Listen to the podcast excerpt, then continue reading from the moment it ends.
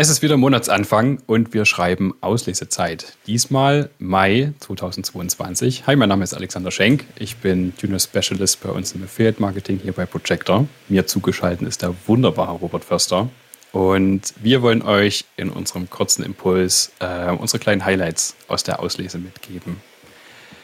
Letzter Monat ist nicht so viel, aber dennoch eigentlich sehr viel passiert. Ähm, neben dem, dass die OMR endlich wieder stattgefunden hat und da unser lieber Head of Johannes Rauner an der Panel-Diskussion zur Masterclass von Avon äh, teilgenommen hat und dort uns äh, sehr würdig vertreten hat, war es natürlich so oder so ein riesengroßes Branchentreff und es war ähm, äußerst groß, besonders und sehr, sehr schön. Neben dem gab es aber auch noch auf gesetzlicher Seite Änderungen, die wir hier ähm, ein bisschen mehr beleuchten wollen. Worum geht's? Am 28. Mai ist die überarbeitete Preisabgabenverordnung in Kraft getreten. Ähm, das sagt wahrscheinlich vielen gar nicht so viel. Allerdings ist das durchaus relevant für verschiedene Online-Shops. Was ich mich frage, lieber Robert, warum beschäftigen wir uns denn im Affiliate jetzt gerade damit? Ja, ähm, die Preisnovelle, wie wir sie immer abkürzen oder, oder wie wir sie jetzt benannt haben, äh, ist praktisch an, gilt jetzt ab Anfang Juni und für Affiliate jetzt relevant, gerade wegen den sogenannten Mondpreisen, die immer äh, gebündelt so ein bisschen auftreten äh, vor den Deal-Feiertagen, wie man sie nennen könnte, also Black Friday, Singles Days etc. pp.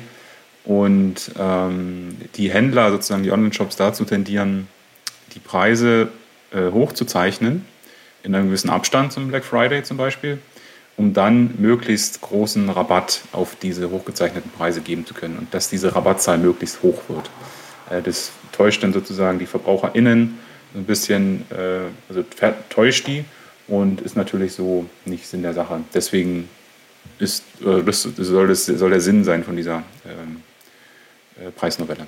Aus Verbrauchersicht dahingehend schon ein Zugewinn, ähm, ja, wie ist dein definitiv. Gefühl gerade, was jetzt Thema Umsetzbarkeit angeht und Dringlichkeit davon? Das, das ist schon dringlich und äh, schon eine gute Sache. Ähm, wir haben ja beobachtet, dass der Black Friday immer äh, größer wurde und sich weiter aufgebläht hat. Äh, letztes Jahr ist er so ein bisschen stagniert in, in der gesamten Branche, aber ähm, davon ab ist es schon eine gute Sache, also aus VerbraucherInnen-Sicht. Äh, vielleicht zur Begründung noch ganz kurz, äh, weil Verbraucher da einfach äh, mehr Transparenz auf den einzelnen Produktseiten haben und äh, praktisch den günstigsten Preis der letzten 30 Tage, so ist es jetzt festgeschrieben, ähm, auf der Produktdetailseite sehen können. Ähm, schützt natürlich nicht davor, äh, dass Online-Händler vor diesen 30 Tagen die Preise hochzeichnen können und dann trotzdem wieder Rabatte, großen Rabatt drauf geben können.